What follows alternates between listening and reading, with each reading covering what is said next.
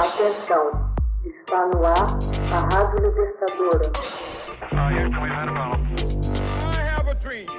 Começa agora o Hoje na História de Ópera Mundi.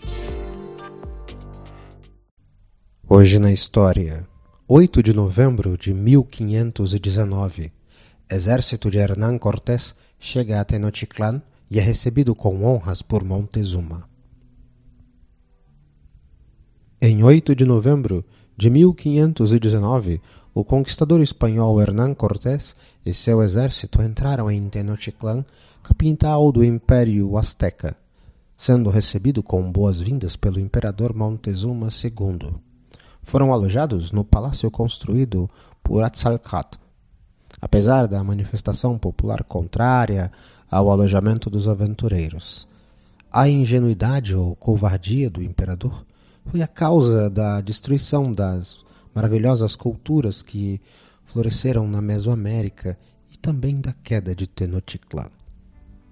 Nesta época, Montezuma, angustiado pelos mais sombrios presságios, encerrou-se durante dias no Gran Teucali, em jejum, oração e sacrifício com seu próprio sangue. Mudando de atitude, enviou mensageiros para que convidassem Cortés a entrar no que hoje conhecemos como México. Os emissários astecas recomendaram com insistência um caminho, porém Cortés desconfiou e, em carta que escreveu ao rei Carlos, revelou: Como eu e os da minha companhia íamos em seu real serviço, Deus nos mostrou outro caminho, embora algo agreste, não tão perigoso como aquele por onde nos queriam levar. Tenochtitlan, a cidade maravilhosa, ficava isolada como estrangeira em seus próprios domínios.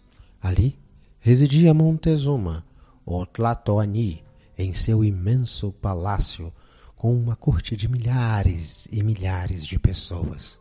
Quando viajava para fora da cidade, era carregado no andor ou punham tapetes, de modo que seus pés não tocassem a terra.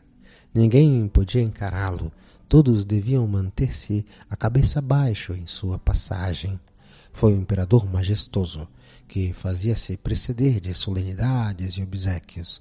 Prestou aos espanhóis uma impressionante acolhida em Tenochtitlan.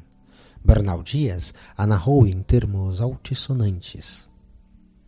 Diante de nós estava a grande cidade, e nós ainda não chegávamos a quatrocentos soldados.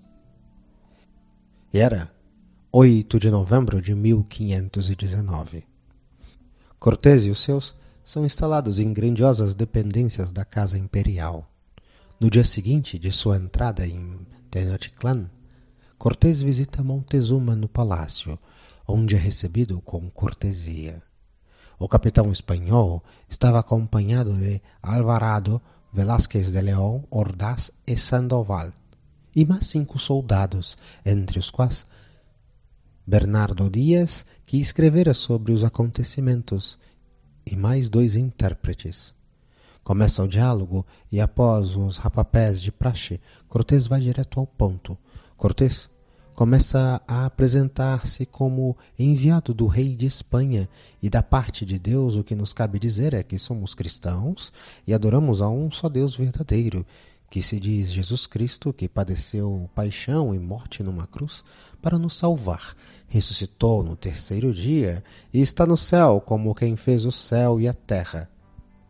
Disse-lhe também que nele cremos e adoramos e que aqueles que os astecas têm por deuses não são. Ao contrário, são diabos, muitos diabos, diabos ruins, representados por figuras horrendas.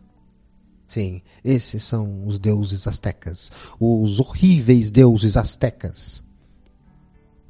Em seguida, continua com sua catequese alimentar sobre a criação, Adão e Eva, condição de irmãos que une toda a humanidade, e disse assim: E como irmão, nosso grande imperador Carlo I, condoendo-se da perdição de suas almas, por conta da adoração desses ídolos, algo que inclusive pode levá-los ao inferno, nos enviou aqui, para que vocês nos ouvindo possam remediar-se de tal pecado. Parem de adorar aqueles ídolos, deixem de sacrificarem sua honra a. Não, não, pois somos todos irmãos. Nem consinta sodomia, nem roubos. Talvez Cortés, tendo chegado a este ponto, sentiu que nem sua teologia, nem o exemplo de sua vida davam para mais pregações. Deste modo, acrescentou que, com o correr do tempo, nosso Rei e Senhor enviará uns homens que entre nós vivem muito santamente. Estes são frades missionários, melhores que nós, para que os façam entender. Cessando sua intervenção, Cortés comenta com seus companheiros. Com isso cumprimos com o nosso dever, e é o primeiro toque. Montezuma responde que já estava a par de tudo, pois lhe haviam comunicado que por todos os povos onde estiveste pregaste as mesmas coisas. Não os contestei, desde sempre adoramos nossos deuses e os temos por bons, assim como são bons os seus. Portanto, não há necessidade de falarmos deles. Dessa maneira, transcorreu o primeiro encontro entre dois mundos antigos e religiosos. Um seguro da vitória que acabou acontecendo, é verdade. Outro pressentindo o fim com angústia, o que acabaria ocorrendo ao longo do tempo, relegado a pontos de visão e museus de antropologia. Hoje na História. Texto original: Max Altman. Narração: José Igor. Edição: Laila Manuelle. Você já fez uma assinatura solidária de Opera Mundi?